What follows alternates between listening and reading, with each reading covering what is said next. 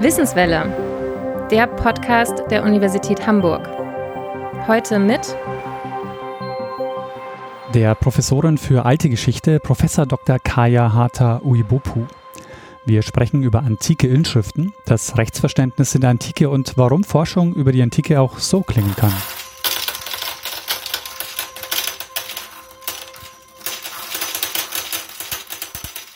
Hallo und herzlich willkommen bei der Wissenswelle, dem Podcast der Universität Hamburg. Mein Name ist Daniel Messner und bei der Wissenswelle stellen wir Wissenschaftlerinnen und Wissenschaftler der Universität Hamburg vor und werfen mit ihnen gemeinsam einen Blick hinter ihre Forschungen. Zu Gast ist diesmal Kaya Hatta Uibopu. Sie ist äh, Historikerin. Sie hat eine Professur für alte Geschichte an der Uni Hamburg und ist stellvertretende äh, Sprecherin des Exzellenzclusters Understanding Written Artifacts. Ja, danke, dass Sie sich Zeit nehmen für das Gespräch. Herzlich gerne. Was ist denn das Spannende an der Antike? Ähm, das Spannende an der Antike ist einerseits, dass sie so weit weg ist für uns gefühlt, dass ähm, das doch 2000 Jahre zumindest sind, zweieinhalbtausend Jahre zum Teil, äh, die all diese Ereignisse schon her sind und dass wir auf der anderen Seite aber natürlich die Antike doch auch sehr gut kennen, sei es jetzt aus dem Fernsehen, wenn antike Stoffe für Filme verwendet werden, äh, sei es aus Büchern, aus Romanen, sei es aber auch zum Beispiel dadurch, dass äh, viele von uns möglicherweise äh, mit ihren Eltern auf Ausgrabungen gefahren sind im Urlaub und ähm, ja, dass die Antike eigentlich sozusagen zum klassischen Bildungskanon gehört. Und wenn man sich dann mit diesen Themen beschäftigen kann, äh, auch intensiv beschäftigen kann, dann hat das einen ganz besonderen Reiz. Über welchen Zeitraum sprechen wir da? Also was äh, umfasst alles so die antike Geschichte? Die klassische alte Geschichte umfasst den Zeitraum von der Entstehung der Schrift oder von der Entstehung des, der Entstehung des Schreibens in den antiken Kulturen. Das ist in Griechenland circa im 8. Jahrhundert, in, äh, im römischen Bereich oder im italischen Bereich dann so circa im 7. Jahrhundert vor Christus. Und klassischerweise lässt man die Antike mit den Umbrüchen des vierten und fünften Jahrhunderts nach Christus, die man früher unter dem Namen Völkerwanderung zusammengefasst hat, dann enden. Also in dieser Zeit zwischen eben, ja, ich würde sagen, achten, siebten Jahrhundert vor und dem fünften Jahrhundert nach. Mit dieser Zeit beschäftigen wir uns als Althistoriker. Und was ist so Ihr Zeitraum, äh, Ihr liebster Zeitraum? Mein liebster Zeitraum ist der sogenannte Hellenismus. Äh, und die Zeit der römischen Herrschaft in Griechenland. Das heißt, das beginnt mit dem Eroberungszug Alexanders des Großen und dem Zusammenbrechen der griechischen Bündnissysteme und geht eben in eine Zeit, in der die vorher freien griechischen Stadtstaaten dann äh, unter unterschiedlichen Königsherrschaften gestanden sind oder trotzdem eben noch frei waren und äh, geht über in eine Zeit, in der Rom als Einheitsstaat in den Osten ausgegriffen hat und sich die griechischen Städte untertan gemacht hat oder die griechischen Städte als Provinzen organisiert hat. Und was für mich dabei besonders spannend ist, ist die Frage, inwieweit so eine Herrschaft wirklich in die Strukturen oder in die Verfassung einer Stadt eingegriffen hat. Wie äh, wird man denn eigentlich Althistorikerin? Ich habe das immer schon wollen. Ich wollte schon als Kind Archäologin werden, äh, habe das dann auch äh, als Jugendliche schon recht konsequent betrieben und ein humanistisches Gymnasium besucht, an dem ich schon Griechisch lernen konnte. Habe dann auf der Uni aber sehr schnell gemerkt, dass das Fach, das mich interessiert, eben alte Geschichte heißt und nicht Archäologie, weil ich mehr an der Geschichte, an den politischen Zusammenhängen interessiert war, als an der materiellen Kultur oder am Ausgraben selber. Äh, ich habe in Graz alte Geschichte und Altertumskunde studiert, mich also von vornherein auf die Antike spezialisieren können und im Rahmen meines Studiums dann auch eine besondere Vorliebe für die Rechtsgeschichte entdeckt und habe dann eigentlich die ersten Berufsjahre an der juridischen Fakultät verbracht als Assistentin am Institut für römisches Recht bevor ich in weiterer Folge an die Österreichische Akademie der Wissenschaften gekommen bin und jetzt seit 2015 hier in Hamburg Professorin bin. Sie haben jetzt auch schon äh, die Archäologie angesprochen. Das ist vielleicht auch nochmal eine Unterscheidung, die, ähm, auf die wir noch kurz eingehen könnten. Der Unterschied ist äh, die materielle Kultur, haben Sie gesagt. Das heißt, als Historikerin beschäftigen Sie sich mit den Texten und die Archäologen, Archäologinnen beschäftigen sich mit den, den Dingen, die sie ausgraben. Ähm, ja und nein. Äh, auf der einen Seite ist das sozusagen die, die klassische Unterscheidung. Archäologen sind dafür da ähm, oder auch dafür da, äh, neue materielle Quellen äh, zum Vorschein zu bringen, also vor allem Ausgrabungen zu leiten, aber auch zum Beispiel ähm, ja Quellen, die nicht unbedingt mit Sprache oder Text zu tun haben, zu interpretieren. Da geht es dann um Hinterlassenschaften wie Keramik, wie Bauten ähm, oder ähnliches mehr oder auch Statuen, Reliefs, was auch immer. Also sie sind nicht unbedingt an Texte gebunden. Als Historiker auf der anderen Seite arbeiten wir eigentlich vornehmlich mit Texten und interessieren uns eben für die politische Geschichte und die Sozialgeschichte.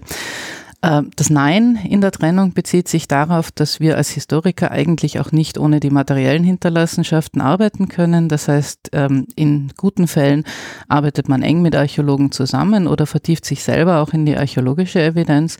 Und umgekehrt können natürlich auch Archäologen nicht ohne die Texte arbeiten. Das heißt, auch hier äh, sind die, ja, die Schnittmengen sind sehr groß zwischen Archäologie und alter Geschichte. Und ich habe mich eigentlich auch immer schon in der Forschung darum bemüht, hier die Grenzen möglichst äh, zu überschreiten und eben auch eng mit den Archäologen zu kooperieren.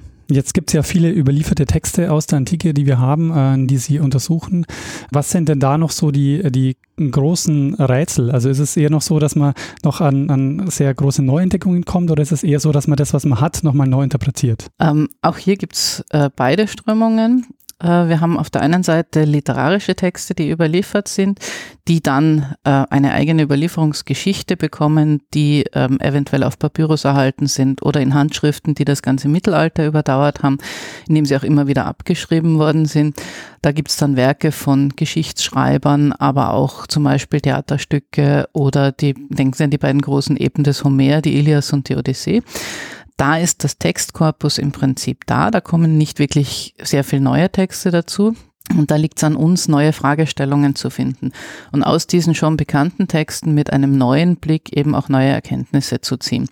Äh, man kann zum Beispiel jetzt, so wie ich mich bemühe, äh, mit rechtshistorischen Fragestellungen auch an solche Texte herangehen.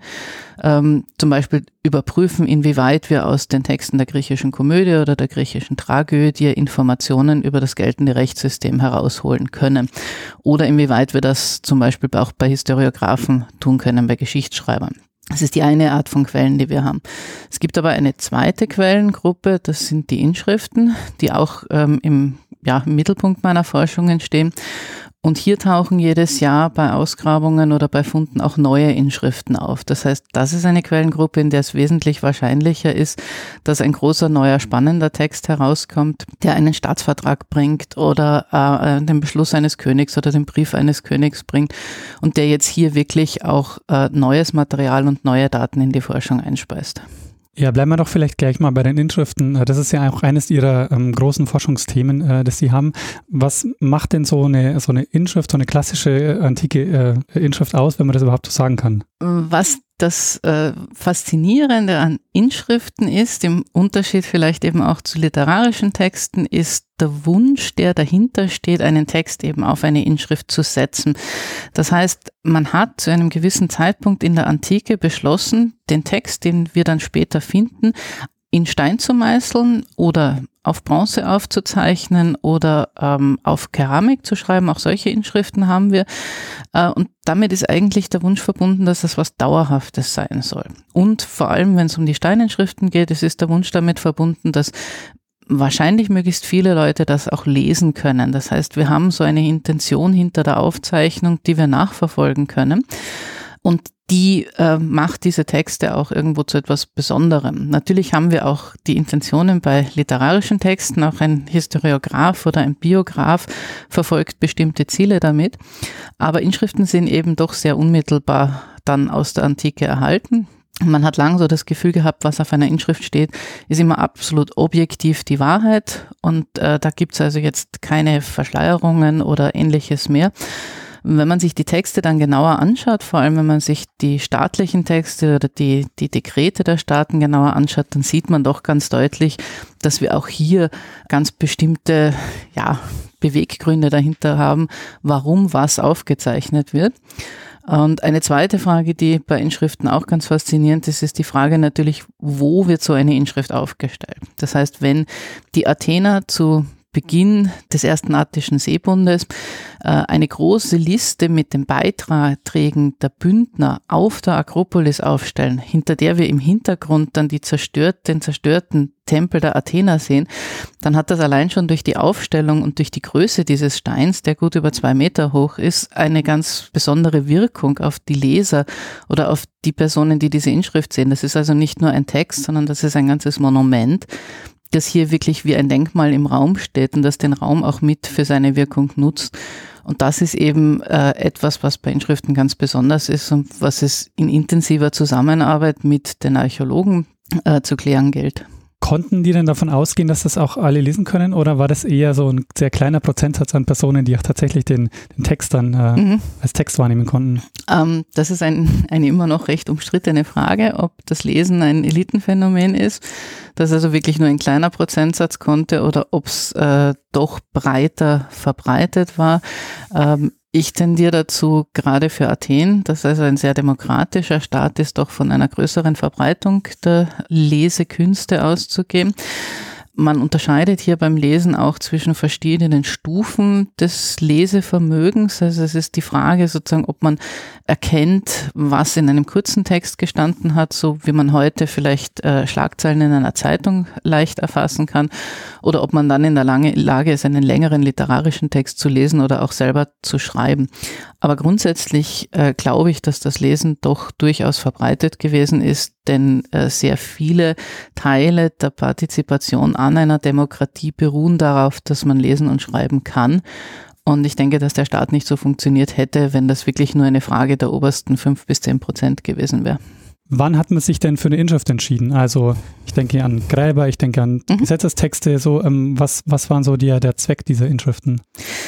Ja, also die größte Menge an Inschriften, die wir haben, sind tatsächlich Grabinschriften. Das heißt, man versucht, den Ort, an dem man einen Verwandten oder einen Freund bestattet, auch kenntlich zu machen und damit für die Erinnerung an diese Person zu sorgen.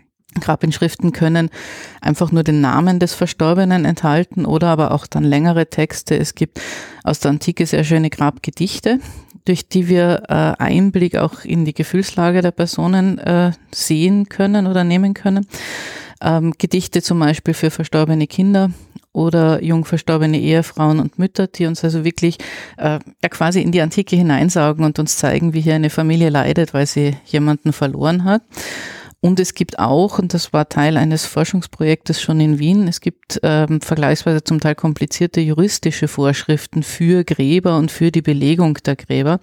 Das heißt, man hat auf dem Grab selber vermerkt, wem das Grab gehört, wer in das Grab hineingelegt werden soll und zum Teil auch wer nicht in das Grab hineingelegt werden soll.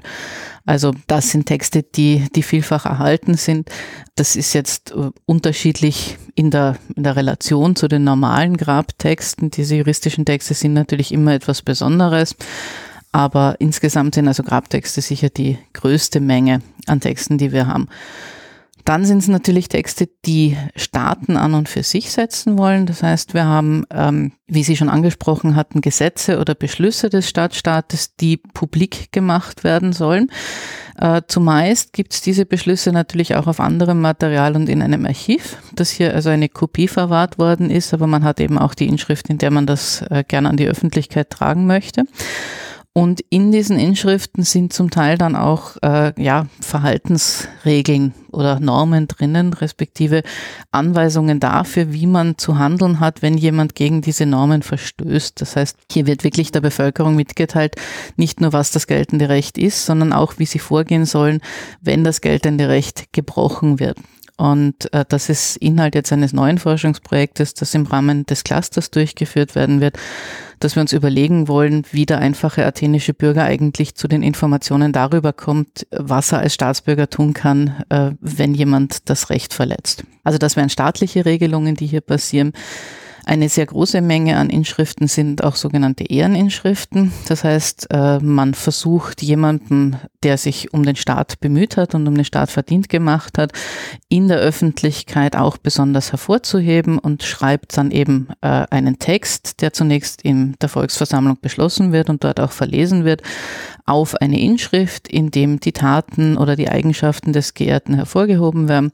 Oft ist das dann auch mit einer Statue des Geehrten verbunden und wird an einem zentralen zentralen Platz in der Stadt aufgestellt.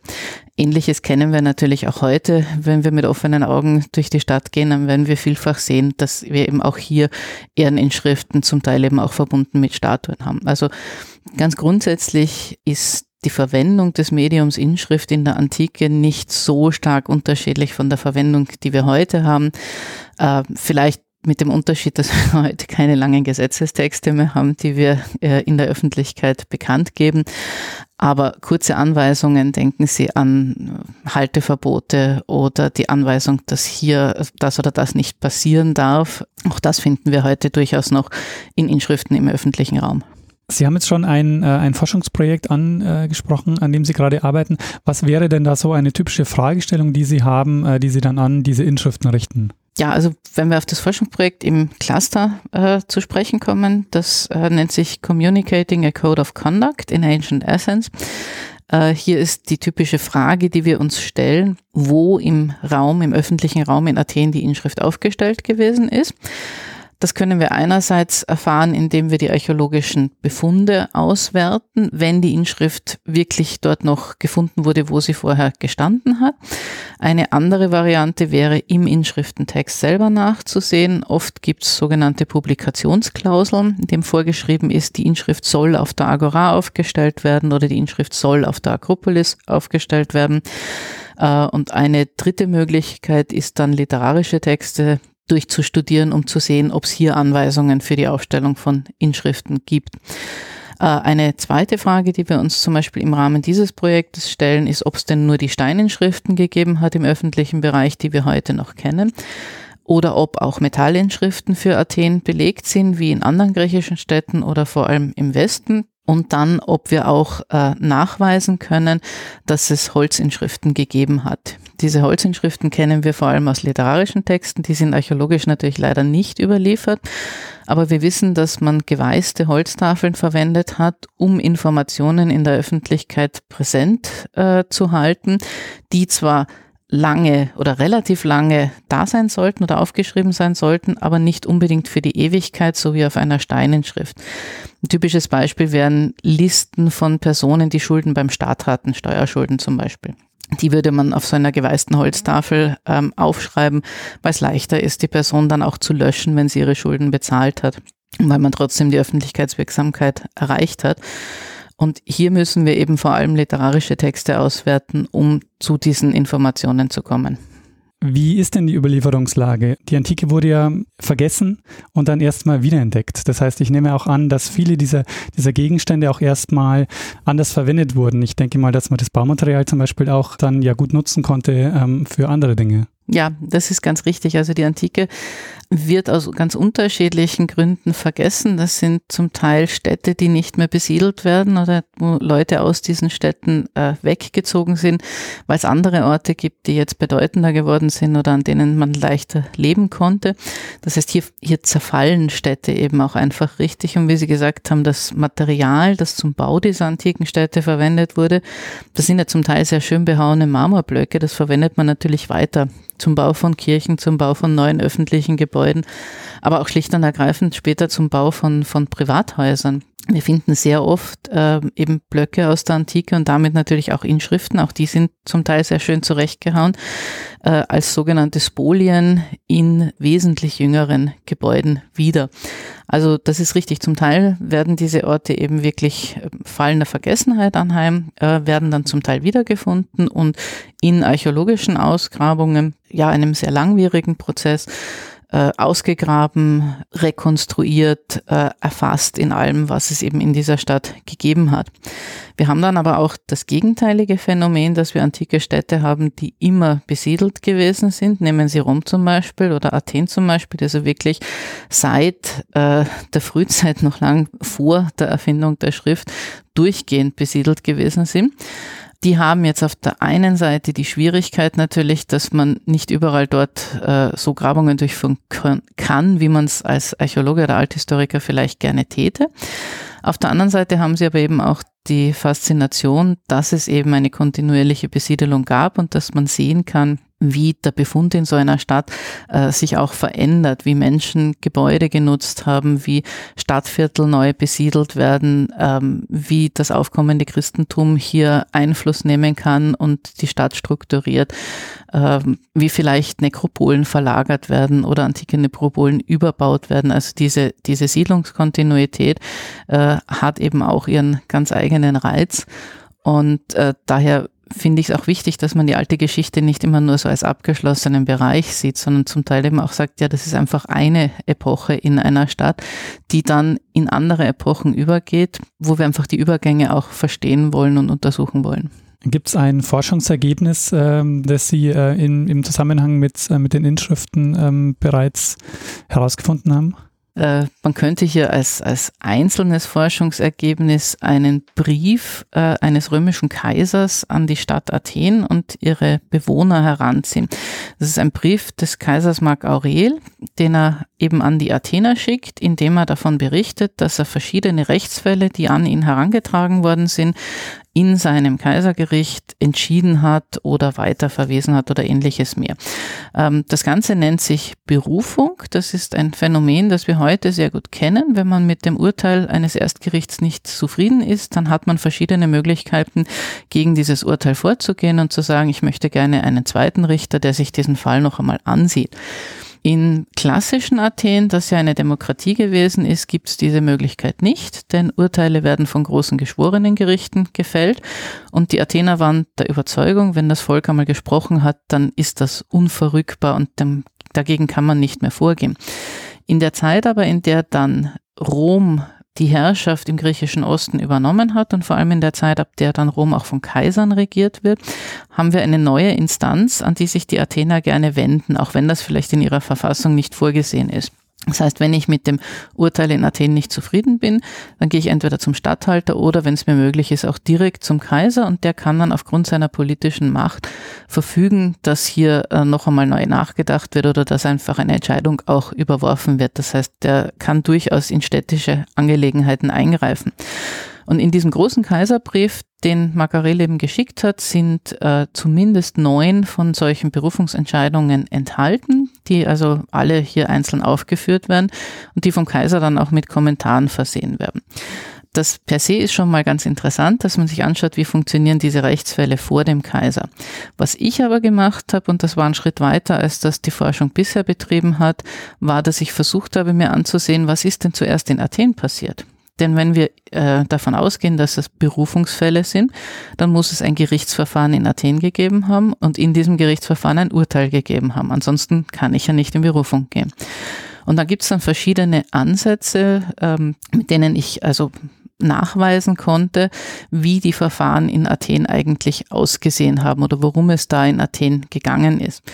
Der ganze Text dreht sich um zwei Gruppen in Athen, die einander also entgegengestanden sind. Das sind äh, auf der einen Seite ein sehr reicher Athener namens Herodes Atticus, einer der größten Wohltäter der Stadt Athen, der also auch sehr, sehr viel Geld in den Ausbau der Stadt gesteckt hat und dafür auch politische Ämter sowohl in Athen als auch im Römischen Reich gehabt hatte.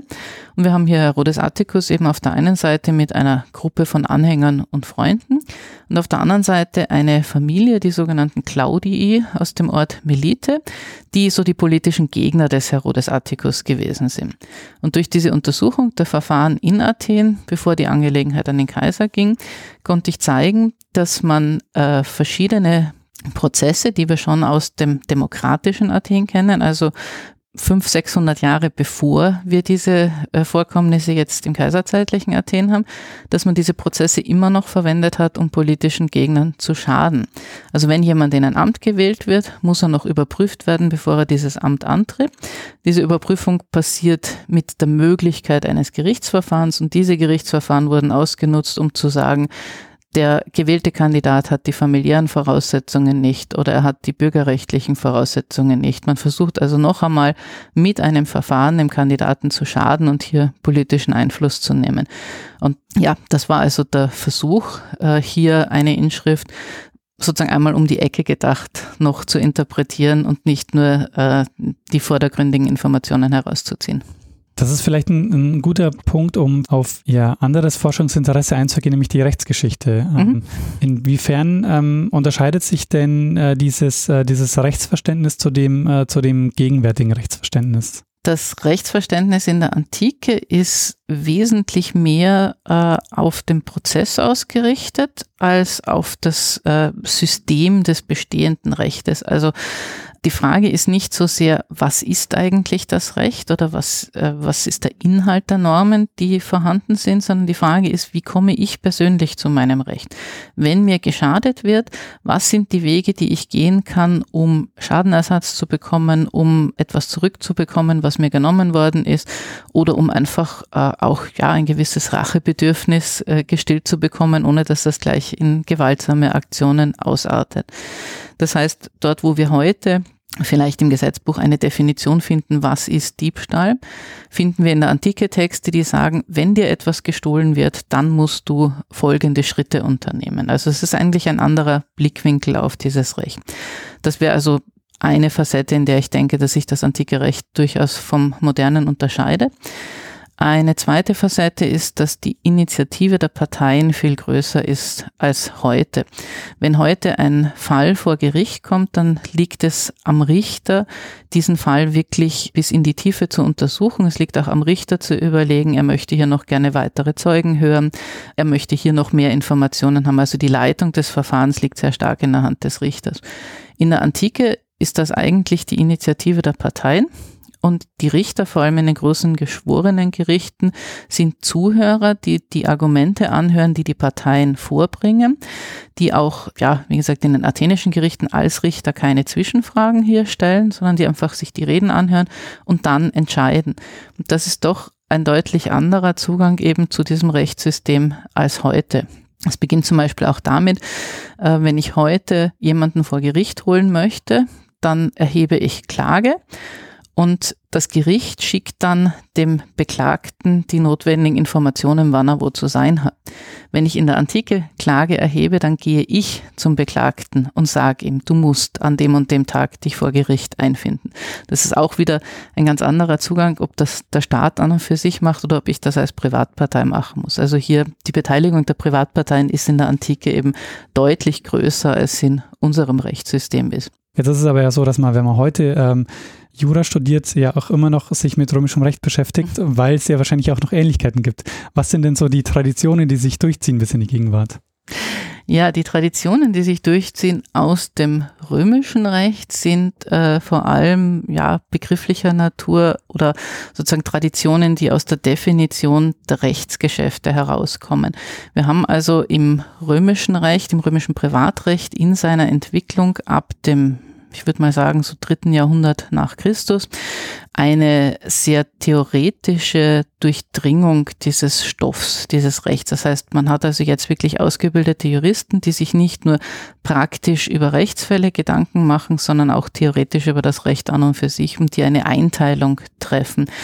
Daher äh, basiert zum Beispiel die Überlegung zum Kauf oder die Definition des Kaufes, die wir heute in Österreich im ABGB oder in Deutschland im BGB finden, ganz stark auf römisch-rechtlichen äh, Rechtsgeschäften. Das gleiche gilt für Pachtmiete oder ähnliche Dinge, dass wir ähm, auch Haftungsfragen zum Beispiel äh, kommen in ihren Wurzeln eigentlich aus dem römischen Recht, das eben als erstes einmal dieses gesamte System des Privatrechts durchdrungen hat, das auch aufgeteilt hat in Fragen eben zum Sachenrecht und zum Obligationenrecht also zum Vertragsrecht.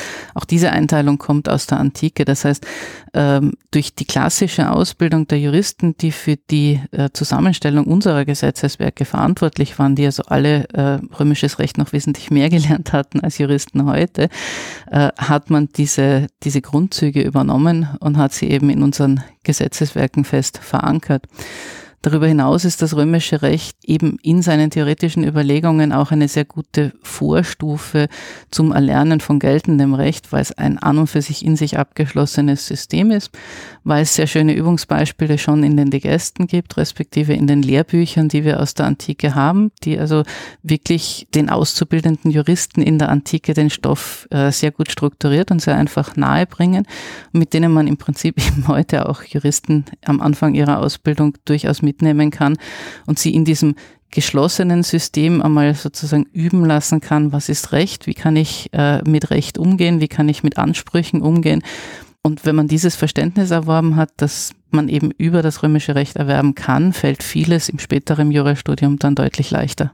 Was ist denn eine, eine Fragestellung, die Sie haben, wenn Sie sich mit äh, antiken Rechtstexten beschäftigen? Die große Fragestellung, die ich habe, wenn wir uns die Quellen ansehen, die also eben ganz, ganz unterschiedlicher Natur sind, ist eigentlich immer, wie äh, ein antiker Prozess funktioniert hat, wie die Rechtsdurchsetzung funktioniert hat, dass ich mir also wirklich überlege, wer tritt als Kläger auf, äh, was für Ansprüche kann er als Kläger durchsetzen, wer wird als Richter eingesetzt, was passiert während einer Hauptverhandlung.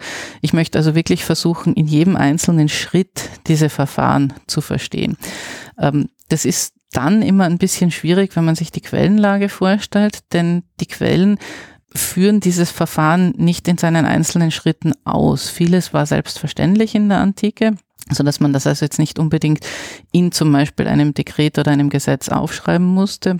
Auf vieles wird einfach verwiesen. Und dann haben wir zusätzlich, und das liegt in der Materialität der Inschriften, Quellen, die einfach nicht vollständig sind. Also nehmen Sie so eine Steinstele, die einen Meter zwanzig hoch ist und 60 Zentimeter breit ist und vielleicht 15 Zentimeter dick. Äh, die kann zerbrochen sein. Das heißt, es kann sein, dass ich einfach nur die linke Hälfte meines Textes habe und die rechte Hälfte fehlt mir. Und da ist es natürlich dann ganz besonders spannend, hier zu versuchen, trotzdem aus diesen Anfängen oder aus diesen ähm, Teilen, die man hat, äh, ein Verfahren rekonstruieren zu können. Äh, ein zweites Phänomen ist, dass wir sehr gut, und das hat man ja auch in dem Gespräch schon gemerkt, wir sind sehr gut informiert über alles, was das Recht Athens anlangt, weil wir da auch sehr viel literarische Quellen dazu haben. Wir sind wesentlich schlechter informiert äh, zu den äh, Rechtszuständen oder zu den Verfahren in den anderen knapp 1000 griechischen Stadtstaaten, die es in der Antike gegeben hat, weil wir dort größtenteils auf Inschriften angewiesen sind. Und äh, auch da denke ich, ist es äh, notwendig, die Inschriften, die irgendeinen Hinweis auf Gerichtsverfahren enthalten, zu sammeln, zusammenzustellen und dann auch zusammen zu interpretieren. Und das ist eben eine Aufgabe, die vor allem Rechtshistoriker leisten können, die eine, ja, eine gewisse juristische Grundausbildung auch mitbringen, denn vielfach stellen Juristen andere Fragen an Quellen, als normale Historiker sie stellen würden. Auch umgekehrt, Juristen stellen vielfach historische Fragen nicht, die man eben auch an die Quellen stellen muss. Und ja, in der Kooperation oder wenn man sozusagen beide Forschungsrichtungen selber äh, mitbringt, kommt man dann durchaus zu neuen Ergebnissen. Unterscheiden sich eigentlich die Texte oder die Art und Weise, wie äh, auf diesen Inschriften ähm, geschrieben wird, auch dialektal zum Beispiel, sehr stark über die Zeit und auch über die Räume? Also ich meine, können Sie die alle lesen oder braucht es dafür jeweils unterschiedliche Spezialisten, Spezialistinnen, die sich dann dieser mhm. Texte annehmen? Also die Texte unterscheiden sich äh, sowohl sprachlich äh, in ihrer Entwicklung. Ein Text äh, aus der griechischen Archaik, also aus dem siebten, sechsten und fünften Jahrhundert, ist sprachlich anders gestaltet als zum Beispiel ein Text aus der Kaiserzeit. Die älteren sind zumeist knapper, ähm, ja auch für unsere Augen ein bisschen konservativer formuliert, während äh, hellenistische und kaiserzeitliche Texte dann zum Teil sehr ausführlich sind, fast schon geschwätzig in Filmen sind. Also das unterscheidet sich sprachlich, ähm, das unterscheidet sich auch dialektal, je nachdem, äh, wo in Griechenland man ist. Auch hier sind die älteren Texte deutlicher voneinander unterschieden als jüngere Texte, was einfach daran liegt, dass die Kommunikation zwischen den Städten oder auch der Austausch zwischen den Städten mit der Zeit immer größer geworden ist und sich da einfach auch eine Art von Gemeinschaftssprache der sogenannten griechischen Koine entwickelt, die wir dann natürlich auch in den Inschriften wiedergespiegelt finden.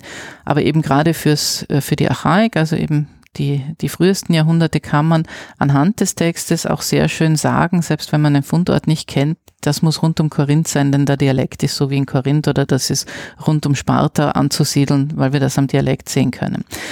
Trotzdem denke ich, dass man hier also äh, keine weiteren Ausbildungen braucht. Das sind griechische Dialekte, die lernt man mit der Zeit zu lesen.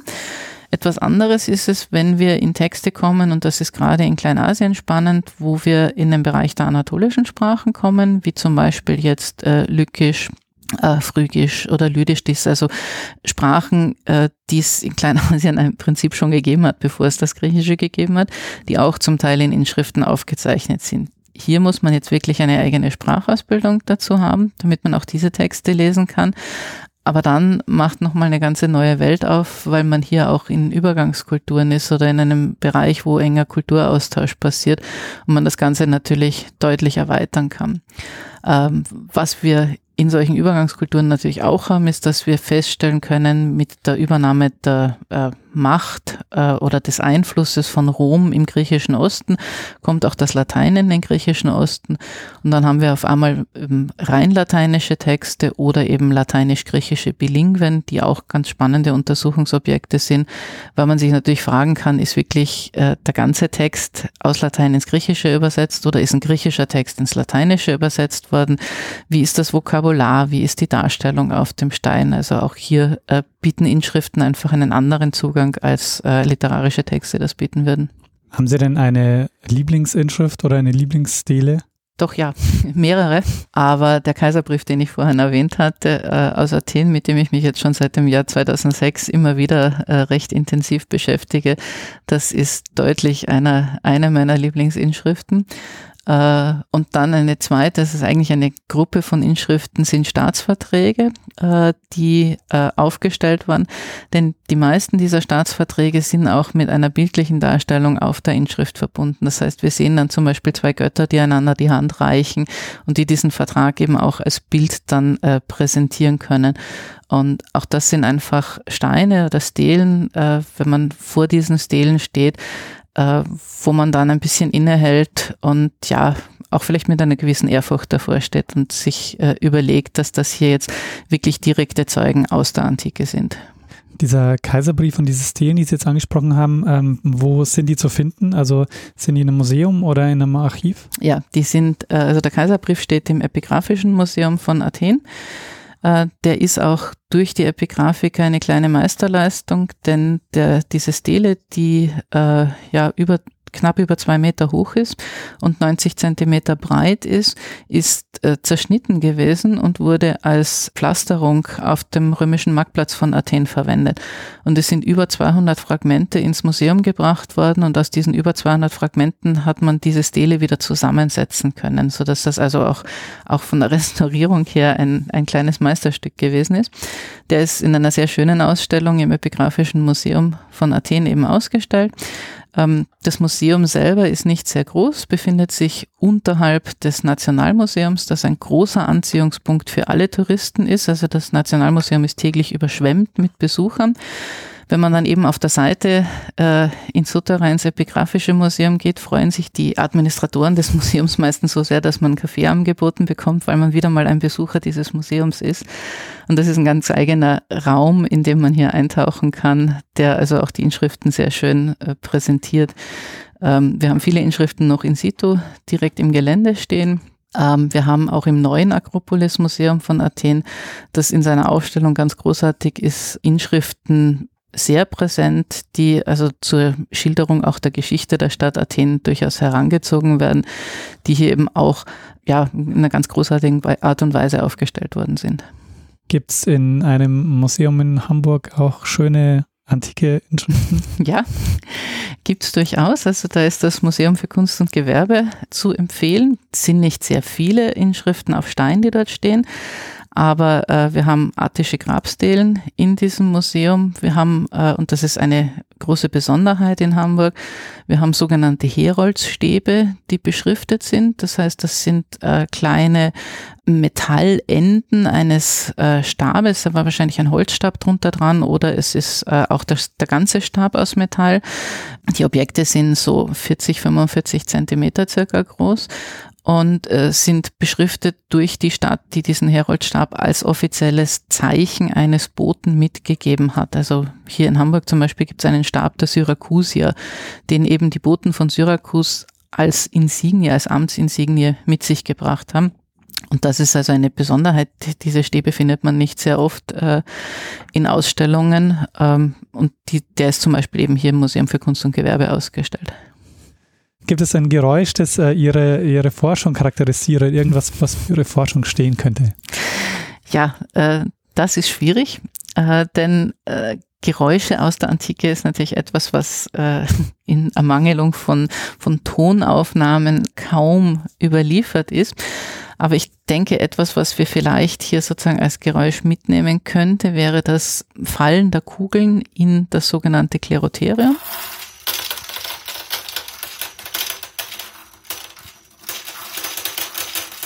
Eine der Besonderheiten in Athen ist, dass im vierten Jahrhundert die Richter nicht äh, gewählt oder eingesetzt wurden, sondern ausgelost wurden.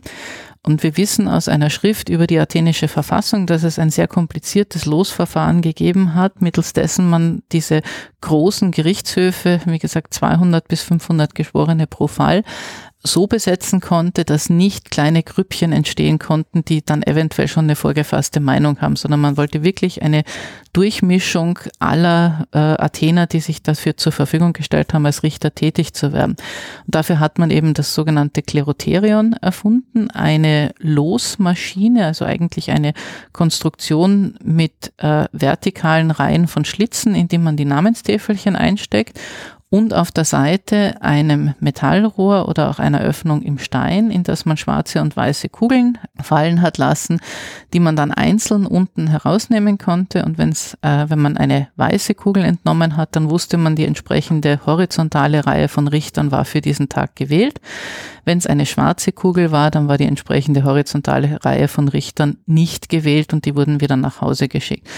Und das ist vielleicht etwas, was man als Geräusch sozusagen äh, ja von der Antike mitnehmen könnte. Und diese Maschine haben Sie auch nachgebaut? Ja, diese Maschine haben wir in meinen ersten beiden Semestern hier in Hamburg in intensiver Zusammenarbeit mit zwei sehr engagierten Heimwerkern nachgebaut. Bei uns ist sie aus Holz und nicht aus Stein. Das wäre äh, technisch schwierig zu machen gewesen, aber sie entspricht also völlig den Vorgaben aus der Athenaion Politeia.